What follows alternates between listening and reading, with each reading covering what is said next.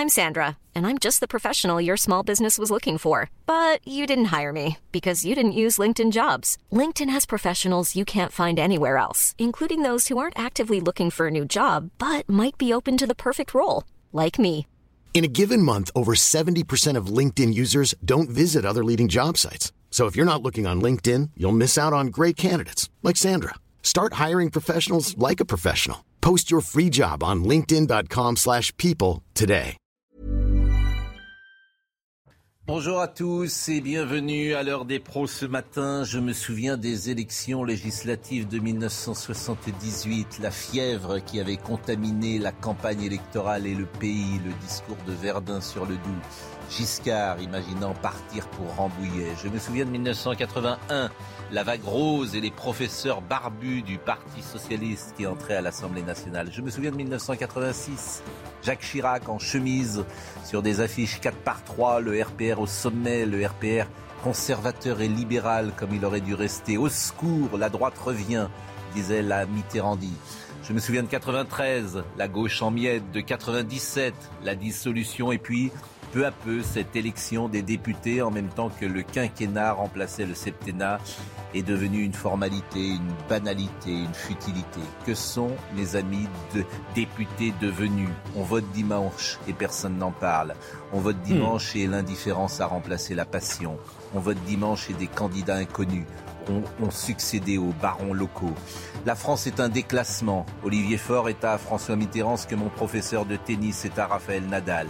Permettez-moi ce matin d'avoir une pensée pour un temps où entrer au Palais Bourbon signifiait quelque chose. On vote dimanche et jamais une élection législative n'a semblé passionner si peu les Français. Il est 9h01, Audrey Berthaud. assassin à 14 ans. Un adolescent a avoué avoir tué hier soir sa petite amie.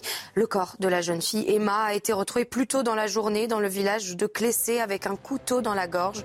Placé en garde à vue pour assassinat, le collégien a rapidement confirmé avoir commis les faits.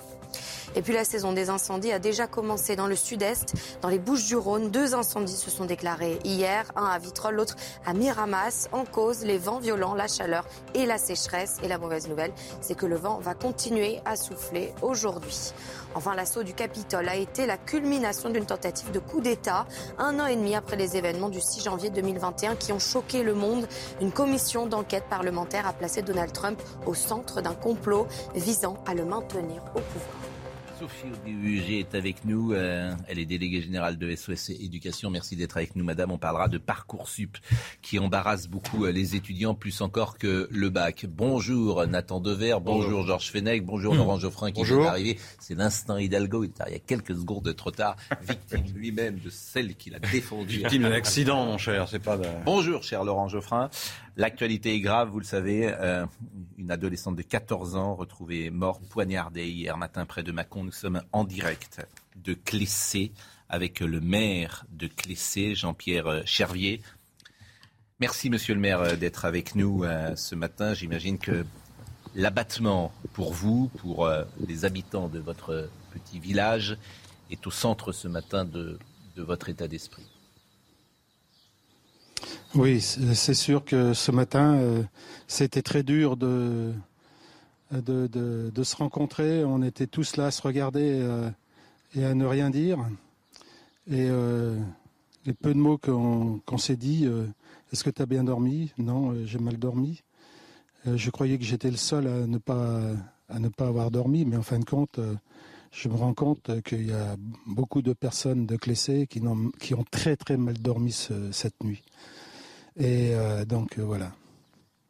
Vous connaissiez, euh, j'imagine, dans, une, dans un petit village de 850 personnes, tout le monde se connaît évidemment, vous connaissez évidemment la, la famille de cette jeune fille de 14 ans qui est décédée. Oui, oui, bien sûr, je la connaissais très bien parce que euh, elle habite pas loin de, de la mairie en plus. Et puis euh, cette petite fille, euh, j'avais fait son, son pa- enfin, le parrainage républicain pour, euh, pour, euh, pour la famille. Et donc euh, la famille euh, qui s'est installée il y, a, quand même pas mal de temps, euh, je la connaissais, je la connais très bien.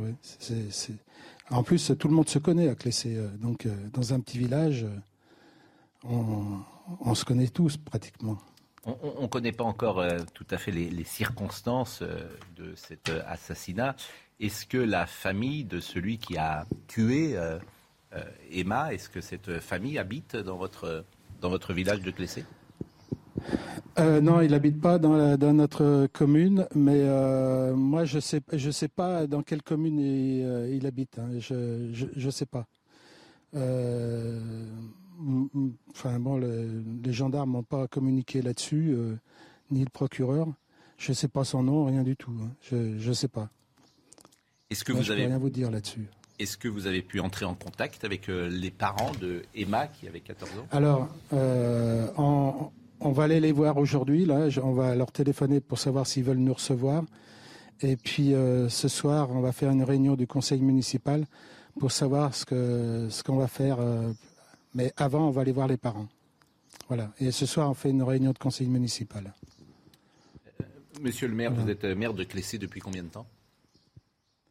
Alors c'est alors je, connais bien la commune parce que ça fait depuis 83 que je suis élu de 83 à 2001, j'ai été élu euh, euh, conseiller municipal et j'avais arrêté pour des raisons professionnelles euh, entre 2001 et 2008.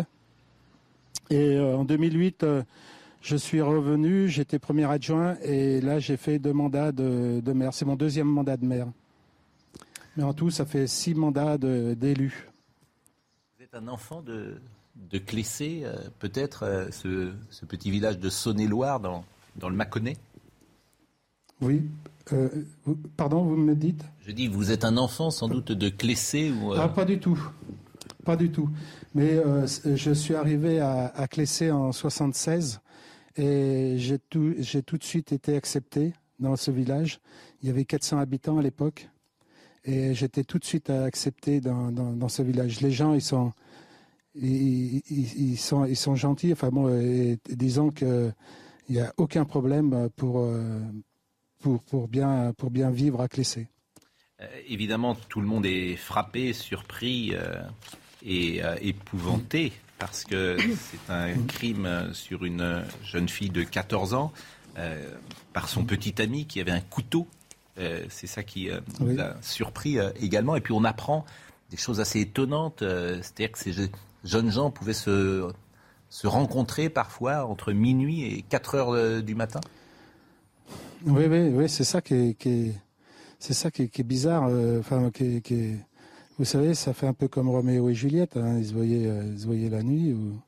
Et donc, ça fait un peu ça, mais bon, c'est très triste. Hein, c'est c'est très triste ce qui s'est passé parce que bon, alors on saura peut-être jamais ou peut-être on saura un petit peu la vérité s'il veut bien la dire, mais euh, ce jeune homme. Mais euh, voilà, c'est moi je je suis de tout cœur et la municipalité aussi euh, de tout cœur avec les, les, parents. Et ces jeunes gens s'étaient connus dans une école qui est à Clessé Non, ils se sont connus à l'Uni. c'est à l'Uni, c'est là où il y a le, le, collège. Ils se sont connus au collège. voilà, et donc ils se sont connus là-bas. Bah, merci, euh, monsieur le maire. C'est évidemment, euh, je pense que tout le monde est, à la fois en empathie avec cette, avec cette famille qui aujourd'hui est, durement euh, touchée. Je ne sais pas si Georges veut Il est difficile, difficile de mettre des, mots hein, sur un, drame absolu pour tout le monde d'ailleurs. Ah oui, de 13 ans, toutes les familles impactées, ce, ce, jeune de 14 ans, sa vie s'arrête aussi sur le plan factuel, on a compris, hein, c'est quand même un crime prémédité, puisqu'il est arrivé avec un, couteau, donc c'est un assassinat. Euh, la vraie vérité, elle est ailleurs, celle des ressorts psychologiques d'un jeune adolescent de 14 ans, et là, ce sont les experts psychiatres qui euh, nous éclaireront sur les ressorts d'un tel, tel crime. Mais on, heureusement, je dirais, ce sont des faits extrêmement rares hein, dans l'histoire judiciaire un crime aussi terrible commis par des, un jeune aussi jeune, quoi, 14 ans. Voilà, on reste effectivement dans l'attente d'explications, mais c'est dramatique. Monsieur le maire, je vais vous remercier. Vous disiez qu'il y avait un conseil municipal ce hmm. soir en, en début. Oui, on va extraordinaire. Ce soir, on va faire. je ne sais pas à quelle heure on va le faire, mais on va se réunir avec les adjoints pour déterminer ce qu'on va faire et puis euh, au niveau du conseil municipal. Mais on va faire un, ouais, pour savoir ce qu'on va faire. Mais avant, on va aller voir les parents. Hmm. Voilà. Pour savoir sans doute si eux-mêmes veulent être euh, veulent être dans une euh, discrétion totale ou s'ils souhaitent peut-être que vous soyez présent auprès d'eux et dans ces dans ces circonstances, on sait que chacun réagit de manière différente. Parfois, il y a des parents qui différents, tout à fait, ouais. Hmm souhaite que. Oui, que ce soit dans l'intimité, euh. Dans l'intimité euh, familiale, et donc euh, on ne sait pas encore. Bah, je vous remercie beaucoup et je vous souhaite beaucoup de courage pour vous, pour cette famille et pour vos administrés, parce que j'imagine c'est un traumatisme, bien sûr, dans cette petite ville. Ah, C'est un, traumatisme vraiment. on ne trouve pas de mots pour ça. On ne trouve pas de mots. C'est vraiment, c'est pire qu'un traumatisme. C'est, c'est une bombe nucléaire qui nous est tombée dessus. Hein. Je vous comprends. Je vous comprends. Je remercie Olivier Madinier qui est près de vous. Euh, Olivier qui va nous donner dans une seconde des informations sur les suites de l'enquête. Mais peut-être euh, avant cela, voyons le sujet de Valentine Leboeuf. C'est ici, derrière l'école de la commune, que le corps de l'adolescente a été retrouvé. Sa dépouille présentait des traces de violence et un couteau était planté au niveau de sa gorge. Dans ce village de 850 habitants, c'est le choc. Une famille est en deuil. Cette famille, elle est appréciée sur Plessé. Donc c'est vraiment des, moments euh, très difficiles. C'est une fille unique, mais euh, une fille très gentille comme les parents. Voilà. Les investigations sont encore en cours, mais les enquêteurs privilégient la piste d'une rupture amoureuse. Le petit ami de la victime, lui aussi scolarisé en classe de 4e et âgé de 14 ans, a été placé en garde à vue. Ces euh, premières déclarations confirment euh, qu'il euh, a commis les faits d'homicide volontaire. Il reconnaît avoir, comme à son habitude depuis quelques jours, convenu d'un rendez-vous avec cette jeune fille, qu'il s'était muni d'un couteau, qu'il avait discuté avec elle, qu'il avait placé ce couteau dans sa manche, et après avoir discuté quelques instants avec elle, lui avait porté trois coups de couteau au niveau du cou. L'adolescent n'a pas d'antécédent judiciaire. Il encourt 20 ans de réclusion criminelle. Olivier Badinier est avec nous en direct de Clessé. Je disais que cette jeune fille a 14 ans. En fait, elle a 13 ans, euh, Olivier. Elle est euh, fille unique. Euh, on imagine la peine absolue de ses parents. Et l'enquête ne fait que commencer, Olivier. Oui, absolument. Et le, jeune, euh, euh, ce jeune de 14 ans est toujours actuellement euh, en garde à vue. Il, a été placé en garde à vue hier à 9h45. Ce sont les gendarmes qui sont venus le chercher dans ce collège de l'UNU où il est scolarisé et aussi où était scolarisée la jeune, la jeune Emma. Et aujourd'hui, nous étions ce matin à la rentrée de, de ce collège. Alors très peu d'élèves sont venus. il n'y avait pas aujourd'hui euh, d'obligation euh, de venir au collège et uniquement ceux euh, qui voulaient venir sont venus. Donc on a vu quelques élèves rentrer sous loin des caméras et, et vous le disiez effectivement cette jeune Emma était fille unique d'une famille d'un couple qui s'était installé voilà de longues années à, à Clessé. Ils habitent dans le centre du village à proximité de la mairie et tout les voisins que nous avons rencontrés depuis hier nous disent qu'il s'agissait d'une jeune fille extrêmement euh, discrète, mais toujours euh, souriante et qui était euh, passionnée d'équitation. Elle fréquentait le club hippique situé à une dizaine de kilomètres de Clessé et elle, pratiquait l'équitation depuis l'âge de 5 ans pas d'informations particulières sur le profil de ce jeune garçon de 14 ans qui a tué cette jeune fille. Alors pour l'instant, nous avons très peu d'éléments. Euh, on sait juste qu'il a 15 ans, qu'il était scolarisé euh, en quatrième, euh, comme la jeune Emma, au collège de l'Uni. Le maire, tout à l'heure, vous le disait, il ne semble-t-il pas originaire du village, mais le procureur, hier, le procureur de la République de Mâcon, a tenu à rester extrêmement discret sur le profil de ce jeune homme. Merci beaucoup Olivier euh, Madinier. Euh, il n'y a pas grand-chose à, dire et peut-être faut-il se méfier aussi euh, de vouloir tirer des enseignements sur la société d'aujourd'hui ou sur la jeunesse d'aujourd'hui à partir d'un simple fait divers. C'est en tout cas quelque chose faut, dont il faut se méfier, bien évidemment. Mais c'est vrai que ça frappe évidemment les consciences de voir qu'un jeune homme de 14 ans puisse tuer une, euh, sa petite amie de, 13 ans. Oui, c'est un mineur de 14 ans. Il faudra que les experts se prononcent sur son degré de compréhension. Ce qui est quand même incroyable, c'est qu'il soit retourné ensuite euh, au collège comme si de rien n'était. Oui, qui Une espèce de dénégation euh, d'un crime absolu. Et ensuite, c'était la justice des mineurs. Hein. Il y aura cour d'assises. Il risque 20 ans. Hein il risque 20 ans puisqu'il a l'excuse légale atténuante de minorité, s'il a moins de 16 ans, elle est obligatoire, et donc il n'encourt, j'allais dire, que 20 ans de réclusion criminelle. Audrey Berthaud.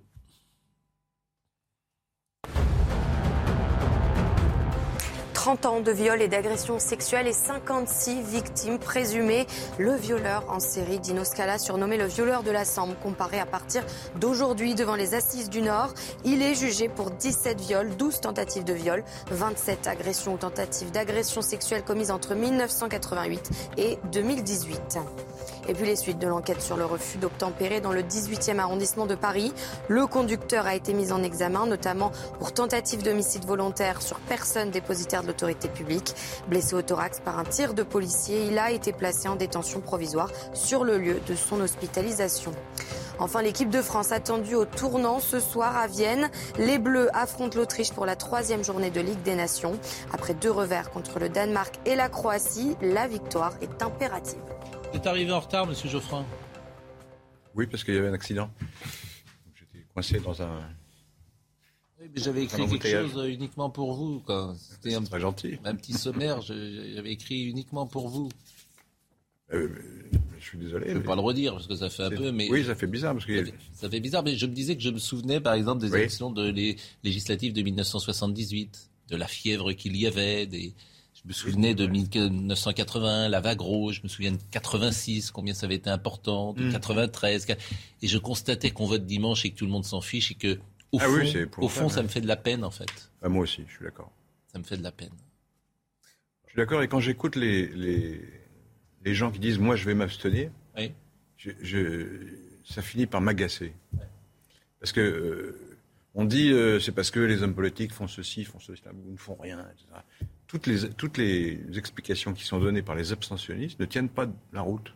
Ils disent je ne suis pas représenté, mais il y a 12 partis euh, possibles avec des, différences de, programmes absolument euh, extraordinaires. Ils disent ça ne change rien à ma vie. Mais ce n'est pas vrai du tout. les responsabilités des hommes politiques, des élus depuis deux ans, ils ont confiné tout le pays. on peut être pour, on peut être contre, après on peut discuter, mais on ne peut pas dire que ça ne change rien, c'est pas vrai. Ils ont, ils ont dépensé des, milliards pour essayer de soutenir l'économie. C'est une décision mm. politique qui a été prise. Après, on peut la contester. Il y a des raisons. Sans doute les raisons, c'est Il y a toujours des raisons. Mais je, trouve que là, c'est la culture de l'excuse pour les, pour les voilà. Parce que les hommes politiques servent à rien. Mais c'est tout le monde sait que c'est faux. On va parler. Oui, mais il y a eu plein d'erreurs qui ont été faites.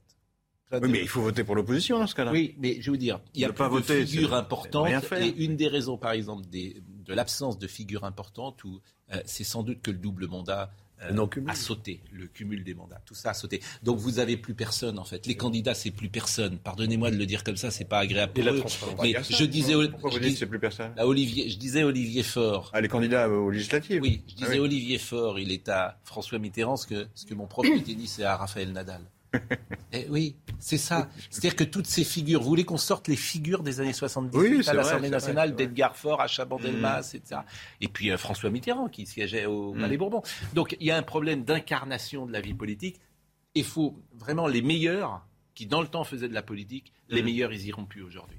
Et c'est quand même un souci peut-être majeur. Peut-être on peut se poser des questions sur les médias, qui, qui, dont le discours général sur les hommes politiques est toujours négatif. Vous avez raison. C'est vrai que jamais. vous avez parfaitement raison. Un journal qui s'ouvre en disant voilà une, belle, bonne chose qui a été faite par le gouvernement. C'est-à-dire que prendre des coups. Pas, quel que soit le mais prendre des coups, hmm. prendre des coups, se faire insulter en permanence.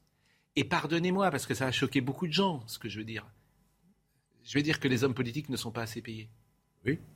Donc si je commence à dire qu'un homme politique n'est pas assez payé, alors là, je vais m'attirer les foudres, mm. les foudres de ceux peut-être qui nous regardent. Et, bon. la transparence.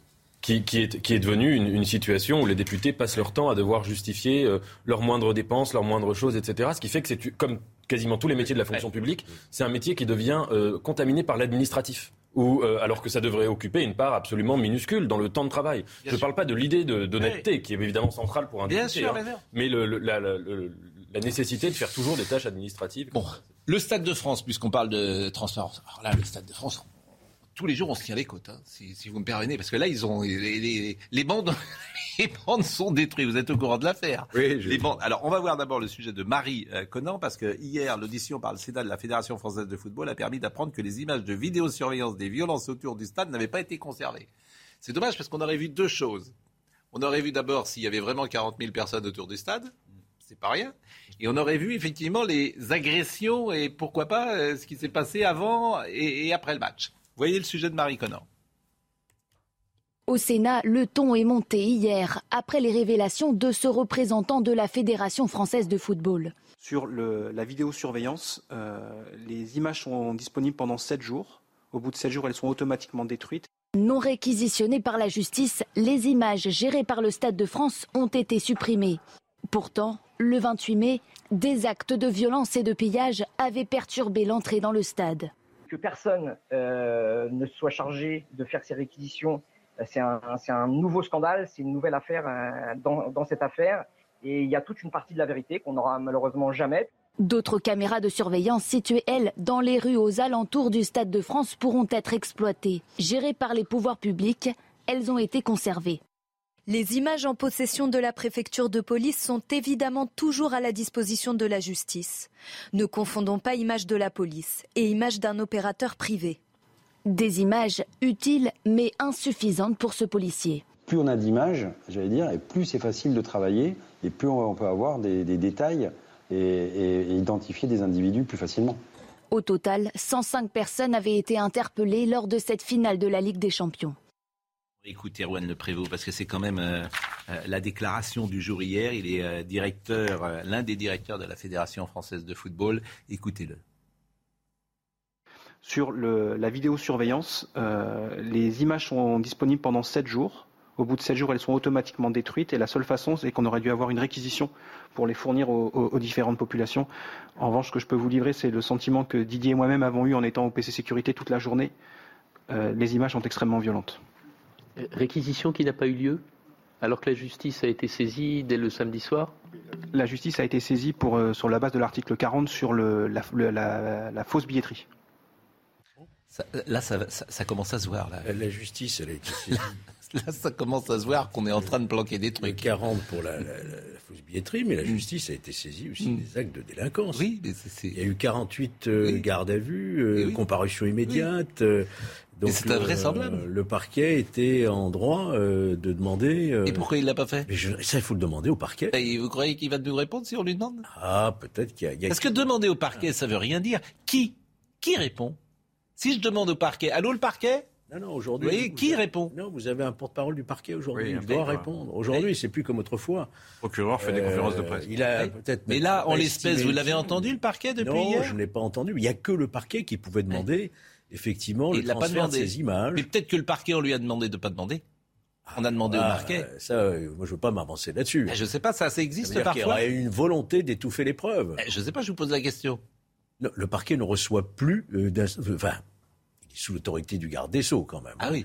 Mais les instructions. On a vu des affaires où euh, visiblement le parquet, parfois, il y a des coups de fil. Il n'y a plus d'instructions individuelles. Hein. Oui. Depuis Christiane Taubira, il n'y a plus d'instructions individuelles. Mais Et ça vous choque? les coups de fil. Euh, ah non, je pense que c'est bien. Moi, je suis non, pour l'indépendance. Euh, ça vous choque là? Non, je ne comprends pas. Je ne comprends pas pourquoi on n'a pas effectivement demandé tout. Si vous ne comprenez pas, ça peut peut-être vous choquer. Ça me choque, oui. Elle me pousse dans mes retranchements. ça me choque, ça me, ça me surprend en tout cas. Oui, ça, mais il y a une raison si ça vous surprend, c'est quand même étonnant, comme vous l'avez dit. C'est-à-dire qu'il y a des, il y a des, y a des vols, il y a des agressions. Ce qui me surprend aussi, c'est que l'UFA, que le Stade de France n'ait pas conservé davantage ces. Oui, ça s'autodétruit, c'est automatique. Bah, ils auraient pu là arrêter, arrêter on le garde, on ne sait jamais. Ah, mais, alors, mais alors peut-être que quelqu'un a appelé la fédération en disant dites-moi euh, vos petites bandes.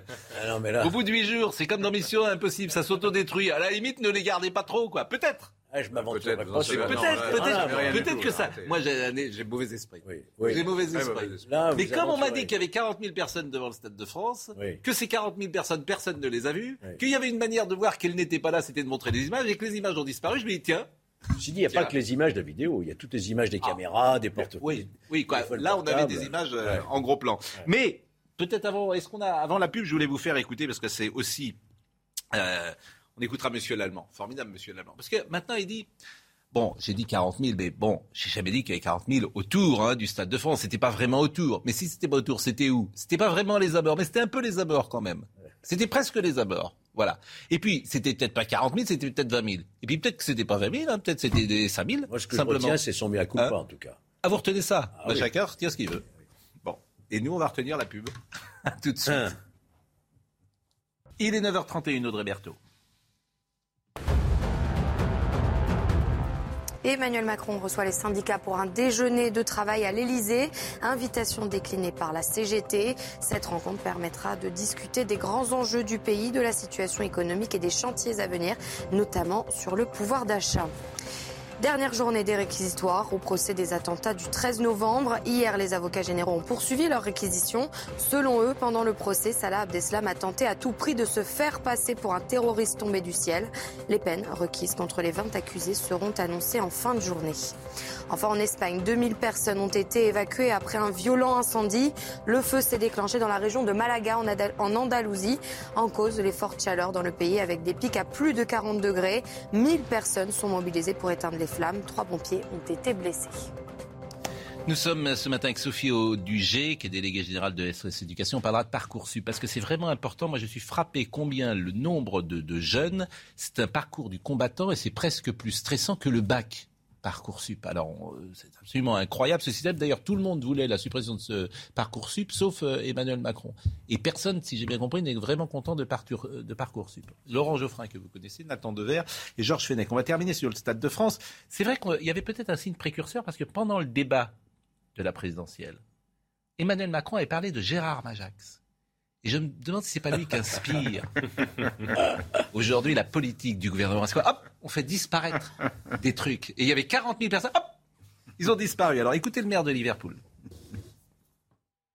40 000 personnes, où est-ce qu'ils ont disparu? Où est-ce qu'elles sont disparues, ces 40 000 personnes? Elles se sont évanouies comme ça, dans le métro, juste après le coup d'envoi? Moi, ça m'intéresserait de savoir. Hein. Alors, quelle est la méthode utilisée pour obtenir ces chiffres aussi concernant les faux billets. Alors, euh, c'est un calcul qu'on a fait au dos d'un paquet de cigarettes, c'est ça? C'est la présidence Majax. Bon, alors écoutez Didier Lallemand, parce que la réponse de Didier Lallemand hier, c'est formidable. Je vous assure, parce que, enfin, écoutez, c'est euh, pas vraiment dit, c'est pas vraiment. Et puis, mais bon, écoutez. Peut-être euh, me suis-je trompé dans le chiffre de 30 à 40 000 que j'ai donné au ministre. Jamais je n'ai prétendu que ce chiffre était à, quelques milliers euh, parfaitement juste. Mais il me paraît totalement refléter ce qu'était la situation et euh, le fait qu'il y avait autour des supporters. Encore une fois, il n'a jamais été dit que la présence de ces 30 à 40 000 personnes était aux stricts abords du stade. Je crois avoir même dit le contraire. Qu'il y ait eu autour 40 000 30 000 ou 20 000 personnes, ça ne changeait rien au fait qu'il y avait des dizaines de milliers de personnes susceptibles de rentrer dans le dispositif. Et c'était ça l'information absolument essentielle. Après, les compter à 5 000 près n'avaient, en termes opérationnels, pas grand, grande importance. Aux stricts abords du stade, verbatim, je n'ai jamais dit qu'il y avait 30 ou 40 000 personnes aux stricts abords du stade. Ils étaient où alors s'ils n'étaient pas aux, stricts abords du stade? Parce que les abords du stade, c'est un périmètre qui est à, on peut dire, à un kilomètre. C'est ça, les abords. On est, on est d'accord. Bon. Et s'ils sont plus là, s'ils sont à Vincennes, alors le problème ne se pose plus dans la fan zone. Je pense qu'ils nous prennent pour des imbéciles. Voilà. Je, pense un petit peu, si vous me permettez. Vous avez sans doute raison sur ce point, mais enfin, moi j'ai quand même remarqué, euh, et c'est chose très rare euh, chez le préfet allemand, qu'il y a eu un mea culpa, qu'il a reconnu ses erreurs, qu'il a endossé l'entière responsabilité de la chose, ce qu'il n'avait pas fait pour la répression des Gilets jaunes, pour, je ne sais pas si c'était excusé pour ses propos sur le coronavirus. C'était rare quand même de sa part de voir ça. Pardonnez-moi, je trouve qu'il a fait plutôt du bon job, Didier Lallemand, euh, globalement, parce qu'il a mis en place une politique de sécurité qu'il fallait mettre en place parce que c'était parfois très violent sur le terrain. Mais là, manifestement, il y a un truc qui ne va pas. Il y a un truc qui va pas. Alors après, la répression, la répression, elle est parfois à la hauteur des attaques, euh, Nathan Dever. Je veux dire, c'était très violent, les Gilets jaunes. Oui, je ne dis pas l'inverse, évidemment. Ah, mais, mais, ce qu'on peut se demander quand même sur le Stade de France, c'est si ce n'est pas l'échec d'une méthode euh, qui était la même que celle employée euh, dans des situations différentes. Hein. Je ne compare pas les. Et là, c'est pas l'échec d'une méthode. Il n'y avait pas assez de monde. Ils n'ont pas pensé que les gens sortaient des bouches de métro et allaient au stade. Ça, ça n'a pas été sécurisé. On sait aujourd'hui ce qui s'est passé. Alors après, les, faux billets, tout ça, c'est n'importe quoi, c'est de l'enfumage. La vérité, c'est qu'entre la sortie de métro du RER e et le Stade de France, c'était le Far West. Mais on peut se demander si c'était pas plus ou moins la même chose dans certains euh, épisodes des, Gilets jaunes où c'était pas organisé suffisamment bien à l'avance. Les gens euh, s'incrustaient, certains casseurs s'incrustaient, et puis à la fin c'était gaz lacrymogène, LBD pour tout le monde, indistinctement, casseurs et pacifistes réunis. Donc c'était finalement plus ou moins les mêmes méthodes quand même. en tout cas la même vision de la, du maintien de l'ordre. Mais s'il y, y, a des faux billets, même quelques milliers, ça pose un problème de toute manière, hein, j'imagine, parce que les gens ne peuvent pas rentrer. Donc il y a un embouteillage par définition. oui, mais une bêtise ou pas? Euh, Sauf que sauf qu'il y, 4 000 ou 40 000, ça, fait toujours un embouteillage. Mais c'est pas du tout la même chose. C'est pas du tout la même chose. Parce oui, mais vous savez, s'il y a, je sais pas, je sais pas combien il y a de, sièges dans ce stade, mais s'il y a 4 000 personnes qui, ont, qui sont en trop, ben, elles restent dehors. Et ça fait un problème, non? De toute manière. Oui. Alors, il y avait des faux billets, manifestement. Il y en a eu 2700 de comptabilisés aujourd'hui sur. Ouais. Voilà. Ça, c'est sûr. Il y en a 2700. Parce que, en fait, s'il y avait 40 000 faux billets, s'il y avait 40 000 faux billets, ceux qui ont des faux billets. ils n'ont jamais dit ça. bah, si, euh, s'il y avait 40 000 faux billets, ceux qui ont des faux billets, tu les entendrais partout, ils se regrouperaient, on disait regardez, il y a 40 000 faux billets, moi je les attends encore les faux billets des 40 000. On dit il y en a eu 2700. Faux billets ou sans billets, c'est ce qui est. Ah oui, maintenant il y a les 100 billets. Mais 100 billets, ils étaient à Vincennes. Hein. Parce qu'on savait qu'il y avait 110 000 personnes de toute façon qui arrivaient. 110 000 oui, Anglais. les gens qui vont regarder un écran, c'est autre chose. Ça n'a rien à voir. Hein. Eh oui, je fais... Alors écoutons euh, maintenant le maire de Liverpool qui a une nouvelle fois témoigné hier hein, euh, de, sa soirée. Mais lorsque je suis sorti du métro pour me rendre vers le Stade de France, j'ai vraiment vu constater un changement euh, d'atmosphère. Et donc une journée de rêve s'est transformée progressivement en cauchemar. On m'avait prévenu qu'il y avait euh, des groupes de pickpocket qui étaient bien organisés. Et malheureusement, j'en ai été victime. Il a été ensuite difficile de comprendre comment je pouvais agir parce que on m'a volé mes papiers, on m'a volé mes cartes, mon téléphone, mon billet d'entrée. Donc vraiment, ma préoccupation immédiate, c'était vraiment de savoir que faire? Bon, ça c'est le maire de Liverpool qui témoigne d'une réalité, voilà. Il, Les mêmes victimes. Ah ben bien sûr. Alors, Monsieur l'Allemand, et là vous avez raison, il a assumé l'échec. Alors, certains disent, mais peut-être ont-ils mauvais esprit, qu'il part à la retraite euh, dans trois mois. Donc, quand tu pars à la retraite, c'est facile, c'est plus facile de dire, c'est de ma faute, c'est de ma faute. Peut-être que, euh, voilà, mais moi, je joue les fusils. Vous dire, il joue les fusils. je ne dirais pas ça parce que je ne veux pas avoir de mauvais esprit. Écoutez, Monsieur l'Allemand, qui a reconnu son échec. C'est à l'évidence un échec, car euh, des personnes ont été bousculées ou agressées, alors que nous leur devions la sécurité. C'est un échec aussi, car l'image du pays, vous l'avez souligné, Monsieur le Président, a été ébranlée. C'est une blessure pour moi, car l'amour de la patrie et l'honneur du drapeau comptent plus que tout. À nos hôtes étrangers, qu'ils soient espagnols ou anglais, qui ce soir-là n'ont pas tous trouvé les conditions sûres d'un accueil, ainsi qu'à l'ensemble de nos concitoyens français, je veux dire également mes regrets sincères. Bon, ça, premier mea culpa. Comment Ça arrive un peu tard tout ça. Oui. On aurait préféré éviter les accusations contre les victimes qui avaient été portées euh, le soir même. Hein. Enfin, il vaut mieux tard que jamais. Bon. Non, mais je pense, à, je pense aux Britanniques. Non, mais. Mieux. On en file des perles. qui roule n'amasse pas mousse. On enfile des perles. Cher ami. Et Pierre qui roule n'amasse pas mousse.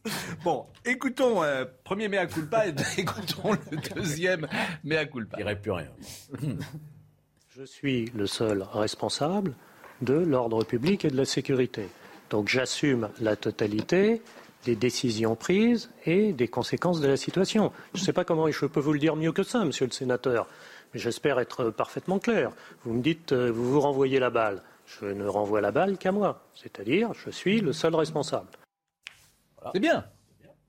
Cela dit, moi je me souviens d'incidents qui n'ont rien à voir, mais qui, vous savez, quand des ministres qui se déplacent dans les départements, ou quand le président de la République fait un mm. déplacement, puis ça se passe pas très bien. Mm. Il y a des manifestants qui arrivent jusqu'au responsable, ou il y a des choses comme ça, des cris. Hein. Le préfet saute dans, les deux heures.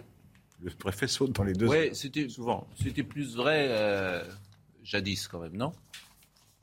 Je faudra faire l'historique des, des, préfets qui ont démissionné. En campagne. Et puis dernier petit passage, alors qui a un peu choqué, euh, moi ça m'a pas forcément choqué ce qu'a dit Monsieur euh, l'Allemand, mais ça a été repris hier. Certains ont trouvé qu'il y avait une forme d'arrogance dans ce qu'il disait. Écoutons. La dernière chose, et j'en aurais terminé, Monsieur le Président, vous l'avez dit de manière très nette, vous n'éludez pas vos responsabilités. Vous dites à l'évidence c'est un échec. Quelles conséquences en tirez-vous à titre personnel? Merci, Messieurs les Présidents. Alors, Madame de la Gontrie, oui, vous avez raison. Euh, merci de vous soucier de, ma situation personnelle. Euh, je ne suis pas sûr que ce soit le sujet, mais je vous y répondrai en privé euh, si vous le souhaitez.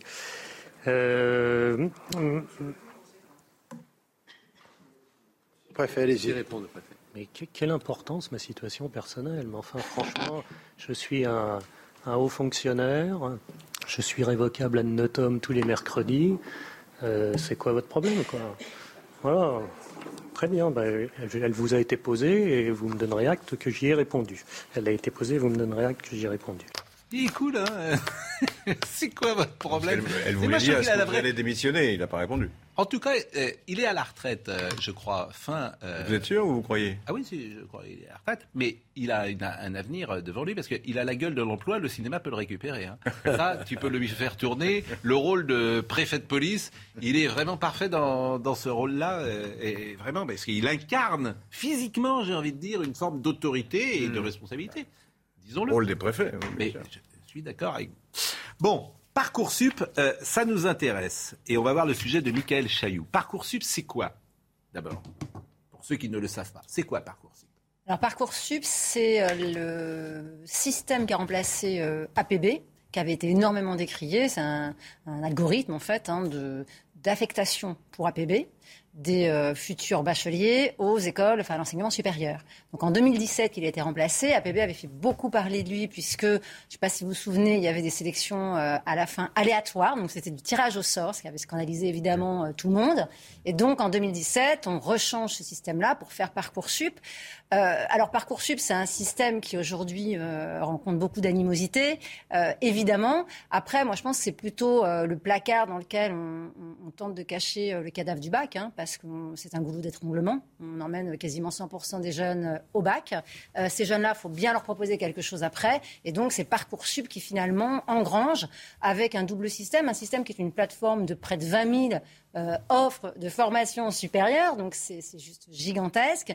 Et puis un algorithme qui est en fait un algorithme qui rassemble énormément de critiques, mais en fait c'est un algorithme, hein. donc mm. c'est un système mathématique qui permet de faire des croisements pour faire rencontrer euh, une formation avec un candidat.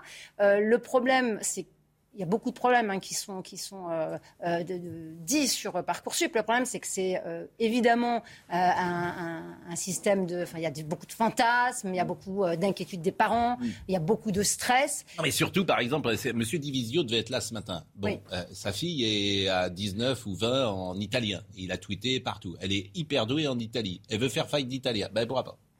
Elle se retrouve à faire euh, du droit avec euh, Parcoursup. Donc c'est pour ça que je lui ai demandé. Oui, parce que alors... c'est-à-dire que tu demandes des souhaits et ils sont pas exaucés. Alors vous allez en parler dans une seconde. Il y a beaucoup de parents qui nous écoutent et croyez-moi, ils sont euh, extrêmement inquiets.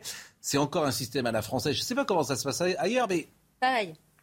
Ailleurs, à l'étranger, c'est pareil. Oui, il y a des systèmes qui sont assez proches. Bon, d'accord. Mais pourquoi ça Enfin, On a l'impression que rien ne marche. Je donnerai deux éléments. C'est pas, c'est pas faux, c'est pas faux, c'est pas faux. Oui, c'est ça en même temps, on n'emmène peut-être pas 100% d'une classe d'âge au bac ailleurs. Hein. Voilà, mais, d'ailleurs, ça n'a pas de sens effectivement d'amener 100% d'une ah classe au bac. Ah non. ça n'a pas de sens. Mais c'est les parents parfois qui sont responsables aussi, parce que les parents veulent que les enfants fassent des études. Donc de temps en temps, ils pourraient les sortir de l'éducation nationale en tout cas faire autre chose.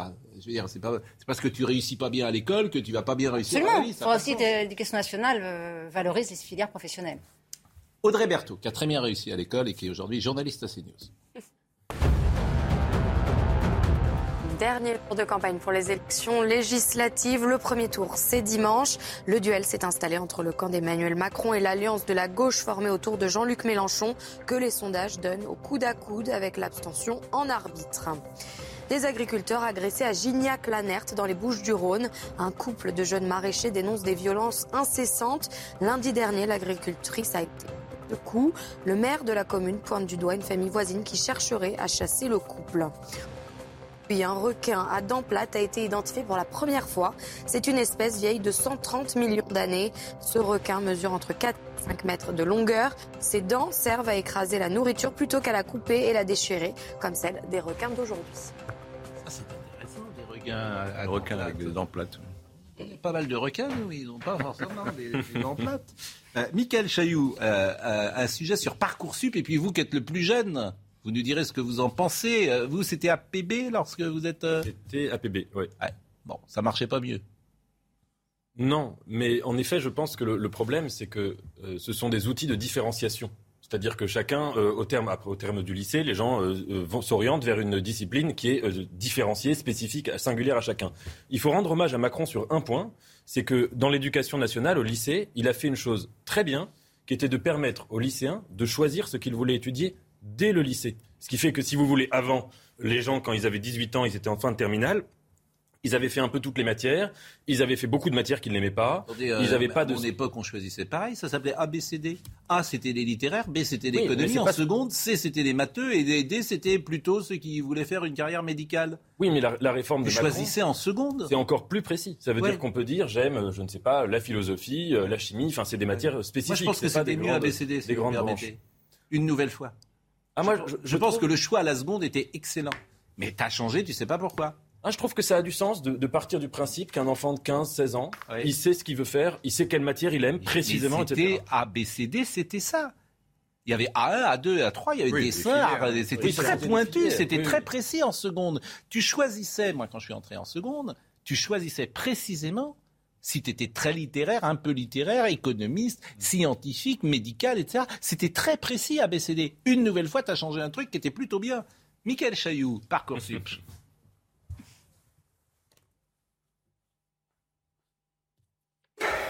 Depuis le milieu d'après-midi, Evan, élève de terminale, fait les 100 pas dans le salon familial. Enfin, 19h s'affiche sur la pendule. Top départ. Allez, parti. 18 oui sur 40 vœux, 20 en attente et 2 refus. Le bilan est bon, mais pas satisfaisant aux yeux du lycéen.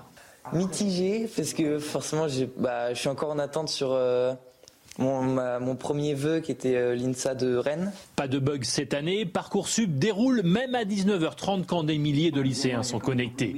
Mais le système en entonnoir, avec ses étapes successives à valider, génère pas mal de stress pour toute la famille. La période est très longue. Euh, entre le moment où ils mettent leurs vœux et le moment où ils reçoivent les résultats des vœux. Je pense que le système est plus souple euh, qu'à ses débuts, donc euh, et plus facile d'accès aussi euh, au niveau compréhension. Une demi-heure après les premiers résultats apparaissent déjà les listes d'attente. Evan consulte celle qui concerne son premier choix. Je suis 2816 sur 8764 et le dernier qui a été pris, c'était 4509. Euh, 4509, c'est la place du dernier accepté l'an passé. Pour Evan, tous les espoirs sont donc permis. L'attente va encore être longue, elle peut s'étaler jusqu'au 15 juillet prochain. Au Dugé, est-ce qu'on sait le nombre de gens euh, qui euh, sont satisfaits du choix qu'ils ont émis, qui, sont, qui ont en fait ce choix qu'ils ont émis en pourcentage? Alors, euh, il y a des stats là-dessus. Alors il y a une statistique, et celle du ministère de l'Éducation nationale, qui dit que 96% des gens sont satisfaits. Sauf que quand on regarde comment cette euh, statistique est constituée, on se rend compte que c'est pas du tout la satisfaction. C'est est-ce que sur les 10 vœux qui ont été proposés au départ, au moins un des 10 vœux a été euh, accepté, si vous voulez. Donc il y a 96% ont, ont un des 10 vœux. Par contre, ce qui, est, euh, ce qui est important pour les parents, c'est de comprendre que le système algorithme euh, de Parcoursup, dont on parle beaucoup, finalement, n'est pas tout seul. C'est-à-dire qu'il y a, l'algorithme de Parcoursup sur lequel le préfet va mettre un certain nombre de quotas, notamment des quotas de boursiers, notamment des quotas euh, d'élèves venant hors secteur géographique. Et puis là-dessus, vous avez ce qu'on appelle, et ce qui est très peu connu, les algorithmes locaux, qui sont l'algorithme qui est fait par la formation qui n'est pas connue. La Cour des comptes a fait un rapport là-dessus en 2020 en demandant que soit euh, euh, connu, euh, indiqué au public l'algorithme qui est mis en place au sein de chaque en fait, pour sélectionner, c'est un peu compliqué. Mais ce que vous dites, c'est qu'il y a des critères de sélection qui ne sont pas connus. Alors, c'est-à-dire que quand vous avez, en prenant l'exemple d'un enfant, il fait une demande à une formation. La formation, soit elle a énormément de demandes, mmh. auquel cas, elle va faire remonter les notes. Ce qui va compter, c'est les notes de l'élève. Et ce que les gens ne savaient pas avant, le rang de l'élève dans sa classe. Ce qui explique qu'aujourd'hui, vous avez une tendance de certains parents qui disent Mais je vais enlever mon enfant d'une école hyper élitiste, dans laquelle il sera peut-être 14e, pour le mettre dans une école moins élitiste. Il y a plus de classement dans les classes, ça que je Il y a plus ah, mais absolument, bien sûr que si. Vous avez un, bien sûr que si, un classement qui n'est ni connu de l'élève, ni de, des parents. Absolument. Et le rang de l'élève dans sa classe est un élément qui est un critère absolument dans les algorithmes locaux sur les formations. Au même titre que vous pouvez avoir ce que vous évoquez. Il y avait un classement chez nous quand on était enfant. Non, mais oui, et vous pouvez. Officiel, oui. Vous pouvez avoir. Il y avait un classement. Tu savais que si tu étais premier ou cinquième de la classe. Oui, donc ça, il y, a, il y a ce qu'ils appellent le rang dans la classe. Oui. Ensuite, il y a également le fait que vous avez des formations qui peuvent donner des critères sur des matières que vous ne connaissez pas non plus.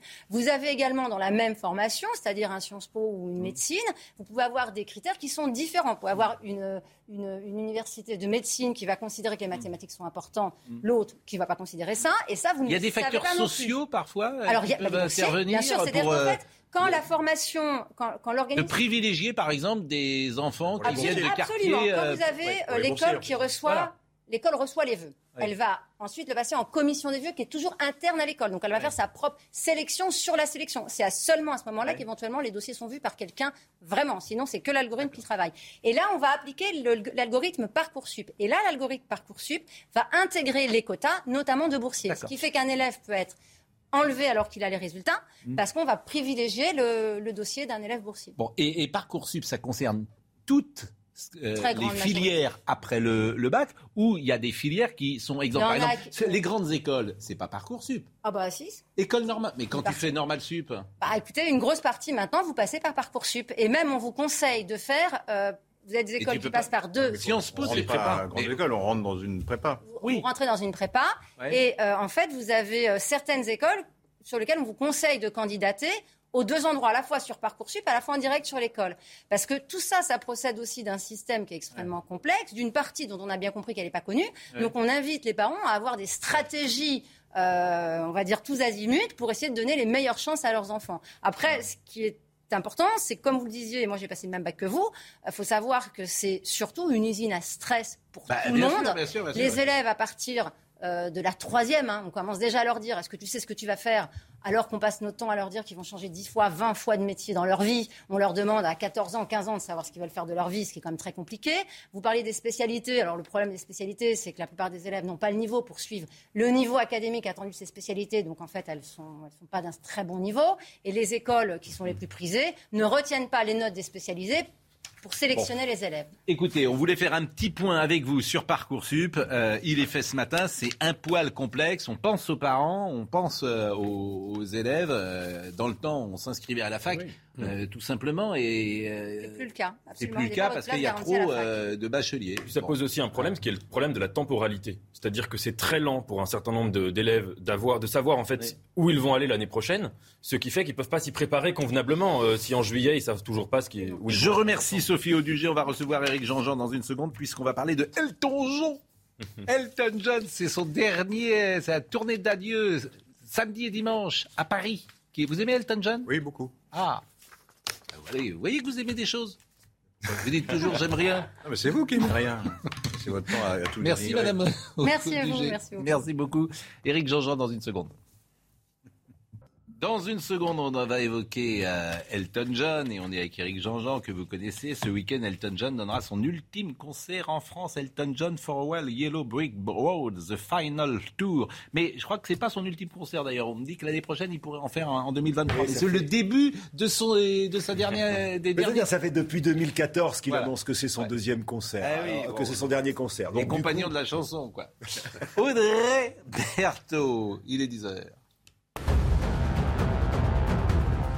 À Olinville, en Essonne, un couple signe chez le notaire l'acquisition d'une maison, mais lorsqu'ils partent en prendre possession, ils découvrent que l'habitation est squattée. Impossible d'expulser les squatteurs. La procédure, la procédure peut durer des années, mais le ministre de l'Intérieur s'en est mêlé et a exigé une résolution rapide de l'affaire. Les squatteurs auraient donc quitté les lieux ce matin. Et puis dans l'est de l'Ukraine, les autorités séparatistes pro-russes ont annoncé la condamnation à mort de deux Britanniques et d'un Marocain ayant combattu aux côtés des Ukrainiens. Les trois hommes faits prisonniers dans la région de Mariupol, selon les Russes, vont faire appel. Enfin, c'est ce soir à 20h35 en clair et en exclusivité mondiale sur Canal+. Tim Cook, le patron d'Apple, répondra aux questions de Mouloud Achour dans l'émission Click, un événement à ne pas manquer sur Canal+ bien évidemment. Éric Jean-Jean qui est avec nous, on va parler un peu de politique, mais euh, c'est vrai que c'est un concert. Et, maintenant, juste une petite parenthèse. Léolia Jean-Jean, qui était euh, à Roland Garros cette année. Rien à voir, j'ai proposé l'adoption, elle a dit non. C'est votre fille, c'est votre sœur, c'est non. Non, c'est alors c'est une, jeune femme que je ne connais pas, mais je vous dis, je, lui propose l'adoption si elle veut, et je suis très fier d'elle. Bon, en tout cas, elle a, fait un bon, un bon parcours. Bon, euh, Elton John, la place d'Elton John dans la pop musique, c'est euh, le dernier des géants? Elle est. Euh, alors, Dieu merci, on a encore McCartney qui va fêter ses 80 ans la semaine prochaine. Mais oui, ça fait partie des géants. pour vous donner un ordre d'idée, il a aux États-Unis, à partir des années 70, vendu plus que de disques, plus de disques qu'Elvis Presley. C'est un homme qui a vendu 300 millions de disques depuis le début de sa carrière. Carrière prolifique, hein, euh, des dizaines d'albums, des centaines de concerts, une, vie hors norme. Oui, c'est un géant. et c'est, oui, en effet, il est dans, dans, dans la poignée des derniers géants. Vous avez raison, Pascal. Quel âge il a? Il a 75 ans. Il a précisément 75 ans cette année. Ce qui est un miracle d'ailleurs quand on voit le, style de vie qu'il a eu. Et le film, il est un peu diminué. Moi, je l'ai vu sur scène, il est un peu fatigué. Phil Collins aussi était, diminué sur la tournée. Ah, le pauvre, oui, je l'ai vu aussi. Des gens quand même, il faut, ah aller, faut, aller le voir. Alors, on a deux ou trois. Un compositeur formidable. Formidable. Et le film, est, le biopic était plutôt réussi. Le biopic était plutôt réussi. Alors, euh, peut-être un peu moins précis que l'était euh, Bohemian Rhapsody. Il y a quelques inexactitudes, mais c'est pas le sujet. Mais surtout, c'était un, biopic un peu onirique, qui avait été fait par le même réalisateur d'ailleurs que Bohemian Rhapsody. Et je crois qu'il a voulu illustrer les, effets de la drogue dans la vie d'Elton John, parce qu'on y voit quasiment des moments de, de chorégraphie, etc. D'ailleurs, ça va passer sur, sur M6, je crois, euh, ce soir. Mm. mais oui, c'est plutôt réussi et intéressant, mais pas tout à fait très proche de la réalité. Alors c'est vrai que ce soir on regardera surtout sur Canal Plus le patron d'appel, comme vous l'aurez compris. Mais ce concert, ce concert, tant attendu fait voyager le public dans une rétrospective de cette incroyable carrière, 50 ans avec notamment des photos, des vidéos inédites. Et euh, donc c'est à Paris Défense Arena dans la plus grande salle d'Europe. Euh, on a peut-être une image à, vous proposer euh, de son mariage parce que ce n'est pas Elton John qu'un chanteur, c'est aussi quelqu'un qui a été dans la société d'une certaine manière, qui a fait avancer les choses avec son il s'est marié quand même à une époque où on ne se mariait pas encore, euh, où les mariages homosexuels n'étaient pas euh, la norme. Voyez ces images? La cérémonie a été courte, mais c'est une immense reconnaissance. Merci, que Dieu vous bénisse. Elton John est ému. Il vient d'épouser son compagnon de 12 ans, David Furnish. Et l'on ne sait s'il remercie ses fans ou le pays tout entier qui a rendu cette union légale. Ce couple est venu avec ses quatre enfants pour la belle atmosphère, nous disent-ils. C'est un tournant dans l'histoire. Pourquoi ne pas permettre aux homosexuels de se marier? Windsor, le choix d'Elton John est symbolique. Sir Elton, anobli par la reine en 98, s'est uni à un autre homme sous les yeux de la reine, dans cette même salle où le prince Charles a épousé Camilla au printemps. Oui, David Furnish, d'ailleurs, qui va sortir un documentaire sur, euh, sur celui qui est son mari désormais. Mais il a fait euh, une double chose au, niveau de ce mariage. C'est-à-dire que lorsque l'Angleterre a, autorisé ce qu'on a appelé l'équivalent du Pax chez nous, il s'est paxé. Il a fait partie des 700 premières personnes à le faire. Et puis ensuite, quand ça a été possible de se marier, il s'est marié. Mais parce que, vous le disiez, Pascal, et très justement, il y a un grand engagement dans la vie d'Elton John. Et son premier tube, qui s'appelle Your Song, Song, bien sûr. Il y avait une adaptation de Billy Paul. C'est une euh, liaison homosexuelle euh, assumée, puisqu'il parle d'un garçon. Vous validez Non, mais euh, c'est pas. Faites attention, vous avez un spécialiste là. en fait, écoutez Yorsong. J'ai lu les paroles, il est question d'un garçon. Écoutez quelques secondes. Ben, c'est difficile en anglais de savoir oh si on parle de. Quand on dit oh boy, c'est un garçon. Écoutez, écoutez quelques notes de musique, Marine Lançon. Écoutez. Vous oubliez le contexte. Moi,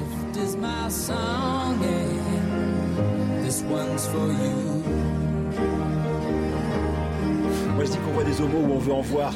Là, sur le coup, cette chanson. C'est dans les paroles. Oui, mais je veux dire, cette chanson est écrite par un hétérosexuel. Même, même avec vous, Laurent Geoffroy, il s'engueule avec tous les gens qui sont sur le Même sur Elton John, il s'engueule. C'est facile de, réécrire l'histoire après. Je pense, euh, Elton John, Bernie Taupin. Oui. En 1970, Bernie Taupin est hétérosexuel. Euh, il écrit ses paroles alors que les deux sont débutants. Euh, ça se fait dans la cuisine de, de la maman d'Elton John. Évidemment, il sait que son ami est homosexuel, mais en 1970, écrire ouvertement ses paroles homosexuelles, c'est impossible. Même David Bowie l'a pas encore fait. Je vous mais, je, je, je, vous enverrai les paroles. Excusez-moi. Il n'y a pas de problème. Il n'y a pas de problème. Je, vous laisse dans vos certitudes. oh boy. non, non, non, je vous laisse dans vos certitudes. Nous, on a la vivre dans une maison avec toi. Oh boy. Oh boy, c'est un garçon. Et dites-moi, vous venez de trouver Oh boy est une expression anglaise. Vous devriez. Vous venez de trouver l'épitaphe de Laurent Geoffrin.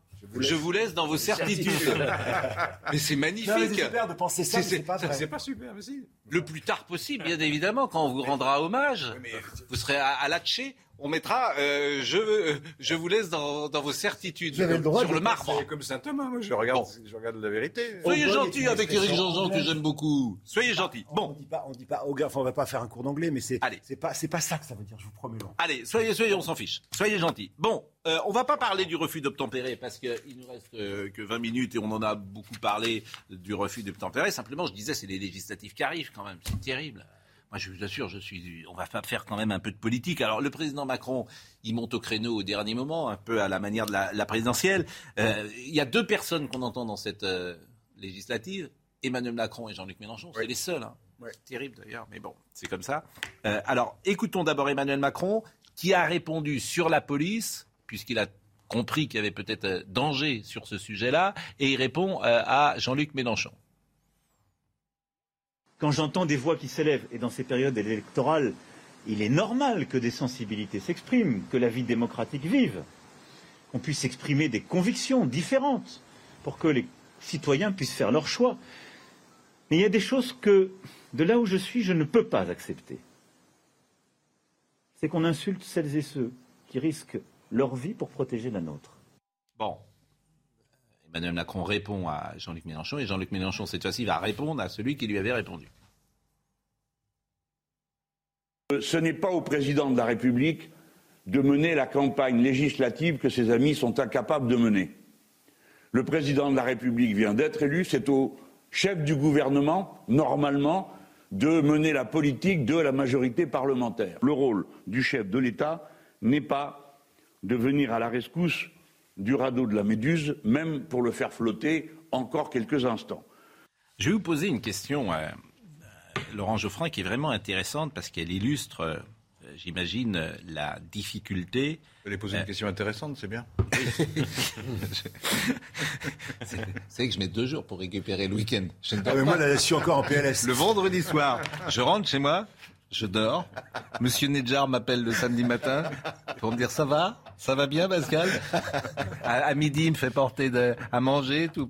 Il me remonte, il vient voir à 17h un petit thé, tout ça. Je suis cuit le samedi et le dimanche. Je vous, je, vous crois. Je, suis fatigué. Bon. Non, mais je vais vous poser une question euh, extrêmement intéressante. Bon. Qui illustre la difficulté pour l'homme de gauche que vous êtes. Et vraiment, vous connaissez euh, nos rapports. Je vous fais, euh, je sais, l'homme de gauche républicaine, la gauche républicaine que vous incarnez. Et vraiment, je vous taxe absolument pas d'être islamo-gauchiste ou d'être proche de Jean-Luc Mélenchon, parce que c'est pas votre, euh, et évidemment, c'est pas votre, euh, j'allais dire, euh, c'est pas votre cam, mais c'est un peu, un peu trivial. Vous votez pour qui dimanche? Ah, J'ai de la chance parce que j'ai dans ma circonscription une jeune socialiste, hmm. qui s'appelle Marine Rosset. Et qui est une dissidente? Non, elle, est... elle, est... à la NUP. Oui, mais ce qui me fait rire, c'est que j'ai lu ses documents électoraux. Et euh, j'ai cherché le mot NUP. J'ai fini par le trouver. Oui, mais, mais alors, en bas de page, en petit caractère, vous savez, comme dans les, les contrats d'assurance. Euh, D'accord. Mais elle est, et donc vous allez quand même voter pour la NUP. Bon, je la connais, elle est socialiste, une femme raisonnable. Vous, vous, allez voter pour la NUP. Compétente. Ah bah, de facto, oui, mais je, vous savez, comme vous l'avez dit, je suis plutôt de gauche. Oui, donc, mais si donc de droite. Non, mais c'est pour ça que je vous dis, malgré, malgré vos réticences, c'est ça qui me. C'est-à-dire que des critiques. Euh, oui, mais vous y allez quand même. Mais vous y allez quand même. Oui, parce que je. Donc c'est pas pour vous. un choix négatif. Non mais. préfère euh, cette candidate. Non mais vous pourriez vous abstenir. C'est-à-dire que. Euh... j'aime pas m'abstenir. oui, mais j'entends bien, mais euh, ah oui, et entre la NUP et Marine Le Pen, vous choisissez qui? Ah la NUP. Dans un deuxième tour? Oui. oui. Par exemple, dans, si dans votre circonscription, s'il y avait une NUP, voilà. Au deuxième tour? Oui, s'il y a, bah, entre NUP et Marine tour, Le Pen. Euh, les gens de gauche, ils votent en général pour le candidat. Donc malgré, malgré les réticences que vous avez, qui sont puissantes, malgré ce que vous pouvez dire sur l'islamo-gauchisme, malgré euh, tout cela... Et cette candidate ne correspond pas à votre définition. Elle ne euh, correspond pas. Euh, elle, est, à la NUP. Vous êtes marrant. Il a vendu son pour un plat de lentilles, monsieur, monsieur Faure. La NUP est une coalition. Et donc, on peut. Bon, en tout cas, merci pour votre franchise. Une compromission. Ah c'est une coalition où il y a des socialistes et des, et des LFI. Et les socialistes. C'était compromission quand même. Soumission. Je ne sais pas comment on peut dire. C'est pas, c'est ah ben, pas à l'aise. Laurent Geoffrin, vous n'êtes pas à l'aise là-dessus. Oui, non, je ne dis pas que je suis à l'aise. Enfin, à la fin des fins, il faut bien choisir. Mais bien sûr. Et, deuxièmement, je, je, je, regrette que les socialistes s'expriment si peu dans cette, dans cette campagne, euh, de manière autonome. Par exemple, le programme de Mélenchon prévoit 200 milliards de dépenses en plus le programme euh, de Madame Hidalgo, peu de gens l'ont lu, je vous l'accorde, mais enfin, elle ne prévoyait pas, c'était le programme socialiste, elle ne prévoyait pas autant de dépenses, beaucoup moins, trois fois moins, je crois. Donc ils ont changé d'avis tout d'un coup, ça me paraît bizarre. Je, je comprends mal pourquoi ils ne défendent pas leur propre euh, couleur. Après, la, euh, après la, coalition, chacun retrouvera les siens. je pense que il y aura des groupes politiques différents et chacun. Il y aura des groupes politiques différents, autant qu'il y ait plus de socialistes que de LFI, de mon point de vue. Bon, pas, il y a des gens qui aiment bien LFI, c'est autre chose. Bon, Emmanuel Macron sur les extrêmes. Écoutez ce qu'il a dit. Ce que propose l'extrême droite comme l'extrême gauche, c'est de revenir sur tout ce qui a permis à la France d'être plus forte et de tenir face aux crises passées revenir sur tout en étant souvent contre tout. C'est simplement décider d'affaiblir la République, de l'affaiblir dans ses ambitions, de l'affaiblir dans sa capacité à porter sa propre solidarité. C'est pourquoi je crois, dans le moment où nous parlons, que rien ne serait plus dangereux que d'ajouter au désordre mondial un désordre français que proposent les extrêmes. Non. Est-ce que ces extrêmes vont servir, à votre avis, Emmanuel Macron? C'est-à-dire que les gens qui vont entrer euh, dans le dans l'isoloir dimanche, ils vont se dire, euh, admettons qu'ils soient de droite, euh, ils vont se dire, bah, je veux bien voter pour les républicains, mais il est possible que mon vote euh, soit inutile et que le vote utile pour prévenir justement Jean-Luc Mélenchon, ce soit de voter pour Emmanuel Macron.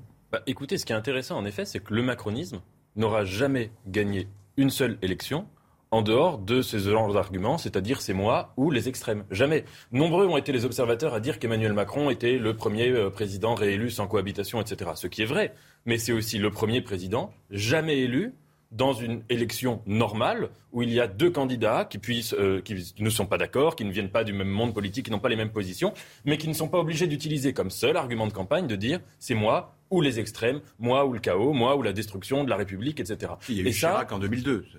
Mais Chirac avait gagné d'autres élections dans sa vie ah, autrement qu'en 2002. Emmanuel Macron, son existence politique tout entière, c'est lui ou les extrêmes. Et ça, moi, je pense vraiment qu'à la longue, ça va être très dangereux. Hein, parce que si vous voulez, si c'est le seul argument, euh, ça ne va pas Sauf tenir une autre bien lecture possible, c'est de dire que la droite et la gauche seront représentées. C'est-à-dire que la droite, c'est Macron, la gauche, c'est Dupe. Et puis vous aurez 300 euh, députés, euh, peut-être, de d'ensemble, qui sont globalement de droite, qui penchent en tout cas très à droite, on peut le dire comme ça. Et puis il y aura 250 euh, ou 200 députés de la NUP qui sont à gauche. Et c'est le clivage droite-gauche. C'est très intéressant ce que vous dites, parce que c'est vrai. Mais lui ne présente pas les choses ainsi. Et lui, il a les mêmes réflexes entre guillemets pavloviens, c'est-à-dire quand il y a quelqu'un en face de lui, c'est les extrêmes. Euh, euh, Mélenchon. À l'arrivée, il, il, penche quand même plutôt plus à droite qu'à gauche. Centre droit, on peut dire ça. Voilà. Donc c'est pour ça que le, le, droite-gauche, ce clivage dont on dit qu'il a peut-être que si les extrêmes, voilà, et la NUP, alors effectivement c'est assez large, mais tu peux avoir Ce qu'avait euh, dans le temps euh, le PC, le PS, euh, il y avait également le, PSU. Il y avait des représentants du PSU à l'Assemblée nationale? Il y en avait très peu. Il y a eu Rocard, une fois. effectivement, il n'y avait pas grand monde. Audrey Berthaud. La guerre en Ukraine. Emmanuel Macron et Volodymyr Zelensky se sont entretenus hier par téléphone. Ils ont évoqué l'aide militaire de la France à l'Ukraine. Emmanuel Macron a assuré que la France resterait mobilisée pour répondre aux besoins de l'Ukraine, y compris en armes lourdes. L'origine de la pandémie de coronavirus remise en cause. Selon l'OMS, la thèse d'une fuite d'un laboratoire en Chine mérite des études plus approfondies. Les experts insistent, il n'y a pour le moment aucune preuve définitive sur l'origine de ce virus survenu la première fois à Wuhan fin 2019. Enfin, à Los Angeles, des drag queens habillées en Marilyn Monroe ont parodié la star, chantant pour l'anniversaire du président Kennedy. Leur but, attirer l'attention de Joe Biden sur l'urgence à agir contre le changement climatique.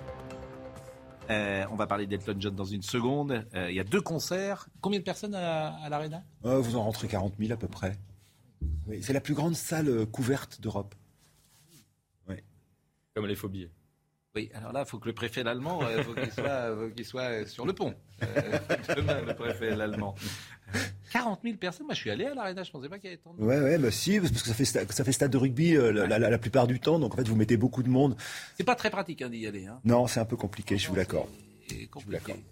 Et le son est pas toujours terrible. On a vu des concerts, je pense aux Rolling Stones par exemple, qui était un peu le concert d'ouverture, qui n'était pas le meilleur son du monde. J'espère que ce sera beau sur Elton John. Voilà. Moi j'avais vu Mylène Farmer et j'avais trouvé que le son était bon pour euh, Mylène Farmer. Hmm. Hein, mais bon, je suis fan.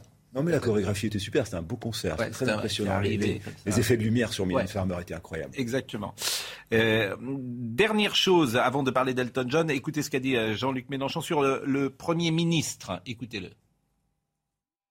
J'ai au moins avec lui euh, un point d'accord. Quand il dit rien ne serait plus dangereux que d'ajouter au désordre mondial un désordre français.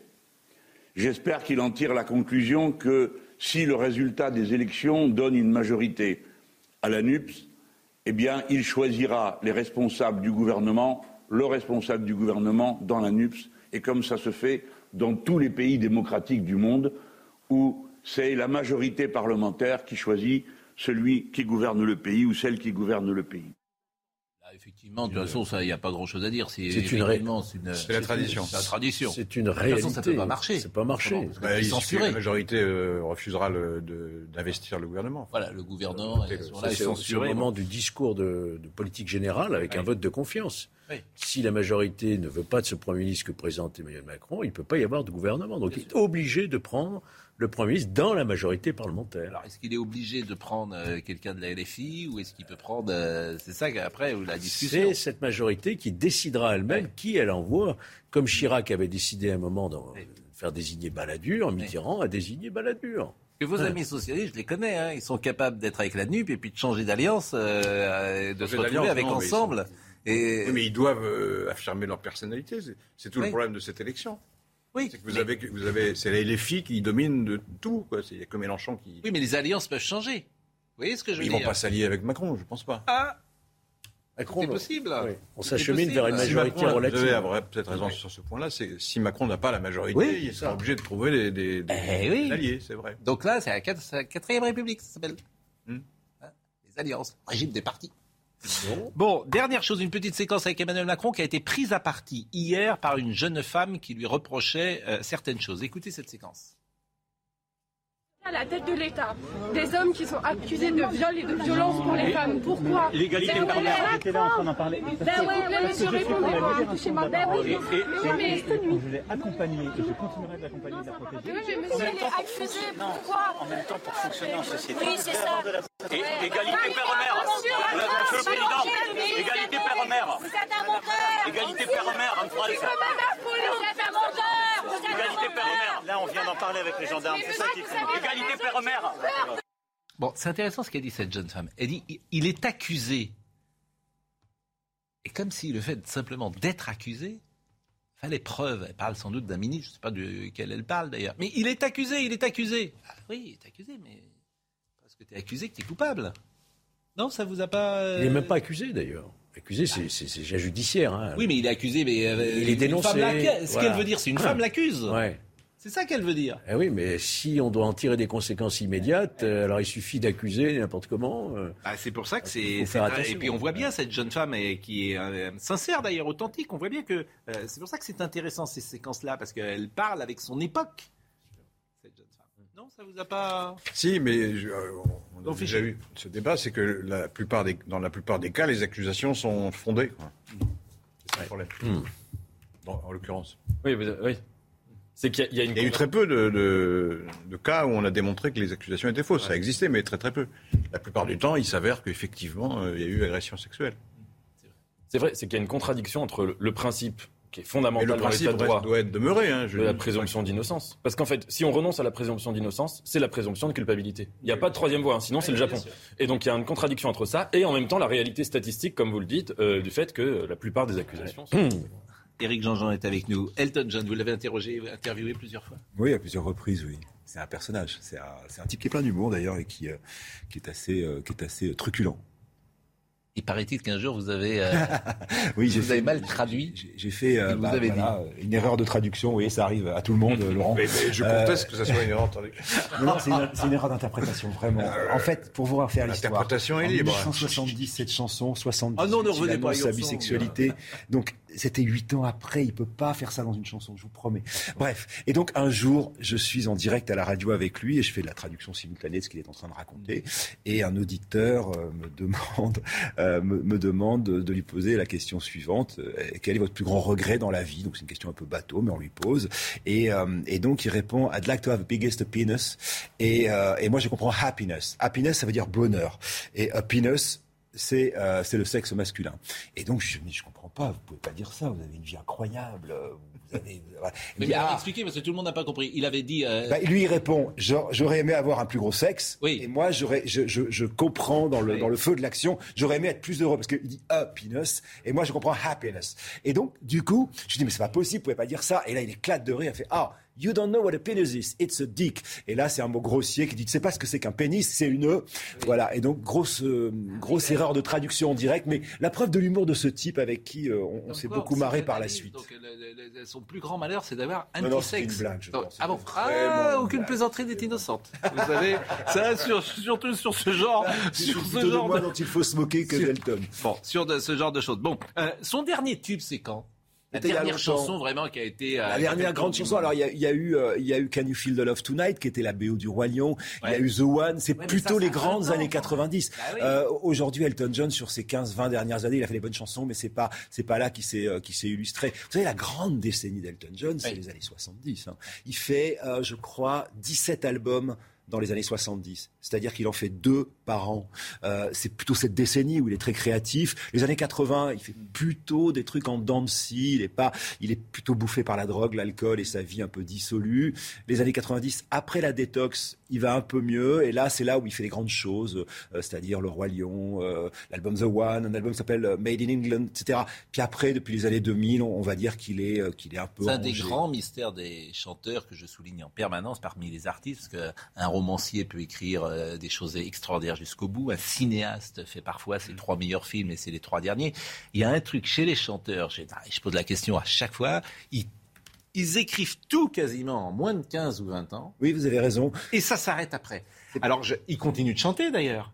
Hein, parce que tu peux vivre jusqu'à jusqu'à ouais. 80 ans sur des vrai. chansons que tu as écrites. Mais que ce soit Aznavour, Beko, tu, tu les prends tous, Sardou. C'est vrai. Et je veux pas citer des chanteurs qui chantent euh, aujourd'hui, qui sortent des albums que je trouve parfois, mais que des chanteurs que je ne les citerai pas, que j'ai adorés. Oui, mais il y a Mais- des exceptions. euh, Oui, bah, Woolsey et Souchon, c'est une exception. Oui, vous avez raison. Ils ont continué à faire Exactement. des. Ils continuent Vous encore. Souchon, c'est une exception. Vous avez raison. Vous avez Mais, raison. mais globalement, c'est Ouais. vrai qu'il y a. C'est mais curieux, hein. C'est même plutôt 10 ans. Regardez les Beatles. Mais bien Euh, sûr. Ils inventent la pop musique en 10 ans. Euh, Comme s'ils ils disaient ouais. tout tout de suite. Ouais, c'est bon, Il y a euh, la même chose pour les humoristes. C'est-à-dire que très souvent, les humoristes, euh, c'est même pas une question de talent, hein, mais à Ouais. partir d'une certaine année, ouais, ils ne font plus rire. c'est vrai. Parce qu'ils se sont coupés de la Il y en a société. même au début, euh, ils font pas rire. Oui, oui, mais non, mais même les meilleurs humoristes, hein, ils, sont, ils sont drôles très peu de temps. Oui, mais je suis d'accord. Je suis d'accord. Bedos, c'était une exception quand même. Parce que Bedos, avec son revue de presse, tout ça, il avait quand même su se renouveler. Vous ne croyez pas qu'on est un peu dans la même famille, justement, que Souchon, vous le dites, dont on parlait quand vous parlez de Bedos, c'est-à-dire ce genre d'auteur euh, au long cours? Oui, c'est possible. Alors, je voulais euh, qu'on écoute, parce qu'il y a des histoires aussi. Il a chanté une fois avec France Gall merveilleux titre. C'est génial. Voilà, alors je voudrais que vous la racontiez cette histoire parce qu'il a appelé. D'abord, on écoute Donner pour donner. Est-ce qu'on l'a Donner pour donner C'est la seule façon de vivre. Bravo, bravo. Il a fait une autre chanson qui s'appelle Les Aveux, euh, qui est un peu moins connue. Le gros tube, ça a été Donné pour donner. C'est la seule façon de vivre. En fait, Elton John allait souvent en vacances dans le sud. On est au début des années 80 et c'était la grande période. Il jouait du piano debout euh, de, Michel Berger, France Gall. Enfin voilà, on est au début des années 80 et le, couple Berger-Gall domine euh, la, variété chic française. Et Elton John, il entend ça, il trouve ça génial et donc il trouve le numéro de téléphone de la maison dramatuelle. Et c'est euh, Michel Berger qui décroche et il dit c'est Elton John, il dit ouais, moi je suis la reine d'Angleterre. Il lui raccroche deux fois au nez. Jusqu'au jour où finalement ils vont quand même réussir à se parler. Alors l'enregistrement va pas très très bien se passer. Au début il était question d'un album. On va partir à Los Angeles pour enregistrer cette. Mais vous savez les années 80 c'est le moment précis où Elton John est. et pourquoi ça se passe pas bien? Parce qu'ils sont. Ils ben parce qu'on n'est pas du tout dans le dans le même équilibre de de, de, santé et de dinguerie. C'est-à-dire ah qu'on est sur Michel Berger qui était plutôt quelqu'un de très sérieux. C'est un intellectuel en cérébral. On est avec euh, on est avec France Gall et Elton John, début des années 80, il doit prendre 5 grammes de cocaïne par jour. Je compte pas de la nuit, plus, euh, plus l'alcool, plus les excès. Ben, ben, c'est beaucoup. Et c'est beaucoup, beaucoup, beaucoup. Euh, même c'est très étonnant qu'il soit encore en vie à ce moment-là de la conversation. Et donc euh, voilà, on n'est pas tout à fait dans la même histoire. Et donc je crois que c'est un rendez-vous qui est pas tout à fait raté, mais qui aurait dû être un grand rendez-vous. Non mais c'est une super chanson, mais ça aurait dû être un album, on l'a un peu en longueur, Marine, ou pas Où on a que des petits, des, des, petites séquences comme ça, ou est-ce qu'on l'a un peu en longueur? Parce qu'elle est vraiment jolie. Je trouve que elle, est magnifique, mais ça aurait vraiment dû, ça aurait vraiment dû être un très grand rendez-vous parce que vous avez Elton John et Michel Berger, on a deux grands mélodistes. Ça, aurait dû être formidable. Ça a été bien, mais ça aurait pu être mieux. Alors, euh, qu'est-ce qu'on écoute Quelle est la chanson que vous préférez? Alors, euh, Candle in the Wind, me dit euh, Marine Lançon, qui est alors très... Ah, déjà, cette chanson, initialement, il l'écrit pour Marilyn Monroe. C'est-à-dire candle in the wind, euh, ça, veut dire, vous savez, c'est cette petite flamme de la bougie qui est dans le vent et qui peut s'éteindre dans le vent. Donc quand il l'écrit au début, dans les années 70, exactement. Euh, et, et, il y a, Norma Jean est dans le... Exactement. Au tout début de la chanson, il commence la chanson par Goodbye Norman Jean, etc. Donc c'est Marilyn Monroe et à la disparition de son amie la princesse de Galles, il change les paroles avec Goodbye England's Rose et, et ça devient le single le plus vendu de l'histoire de la musique. Ouais, oui, oui, oui. Ça devient le single, c'est le, 45 tours, enfin on appelle ça un mini CD comme vous voulez. C'est le single qui est le plus vendu de l'histoire de la musique. Il n'a pas touché de royalties dessus. Tout est allé aux bonnes œuvres de la princesse de Galles. On se rappelle tous hein, des images d'un Elton John bouleversé qui joue ça au piano dans l'abbaye de Westminster. Il jouait du piano debout, euh, c'est lui? Non, pas du tout. C'est Michel Berger, mais en fait c'est Non, mais quand je dis c'est lui, c'était pas. pas c'est Jerry Lewis. C'est Jerry Lee Lewis. Jerry Lewis, oui. Et là, c'est Rocketman? Ah, là, là, vraiment, cette chanson, euh, c'est euh, l'illustration même de la dinguerie de la vie d'Elton John. C'est-à-dire que ça, raconte l'histoire d'un type euh, Rocketman qui veut s'envoler dans l'espace. En fait, on parle de décollage avec la drogue. Le JT, après on parlera de Philippe Labro et de son émission de C8 Audrey Berthaud.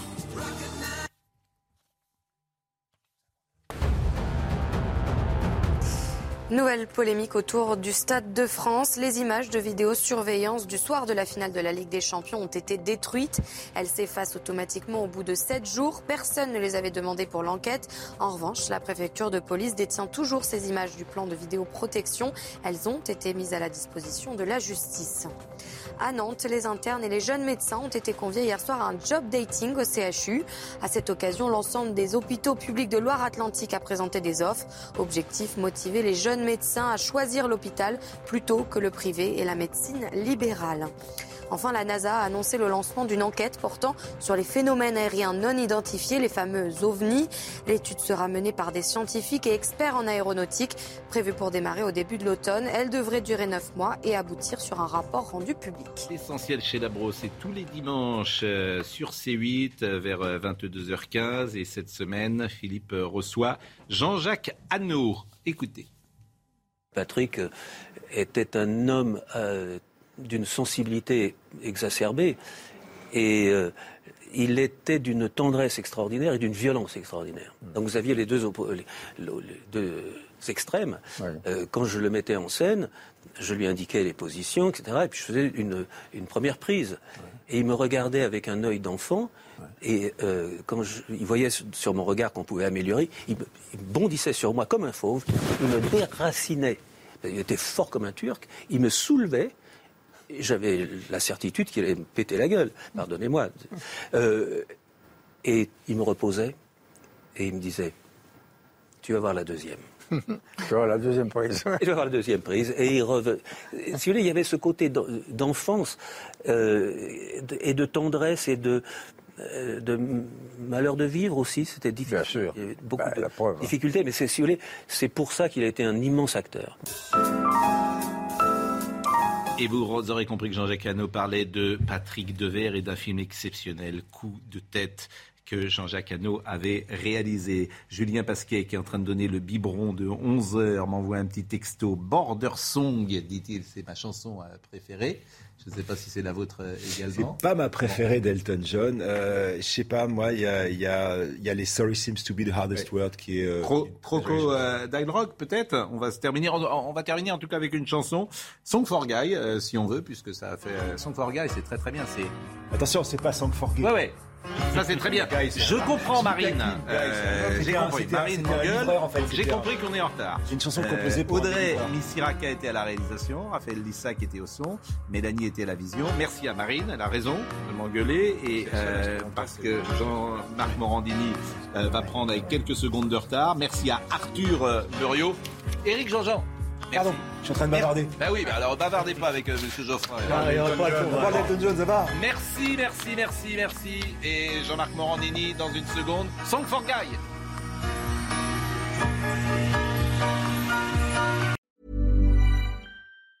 Hey, it's Danny Pellegrino from Everything Iconic. Ready to upgrade your style game without blowing your budget? Check out Quince. They've got all the good stuff shirts and polos, activewear, and fine leather goods all at 50 to 80% less than other high-end brands. And the best part?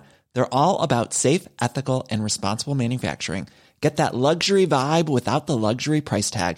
Hit up quince.com slash upgrade for free shipping and 365-day returns on your next order. That's quince.com slash upgrade.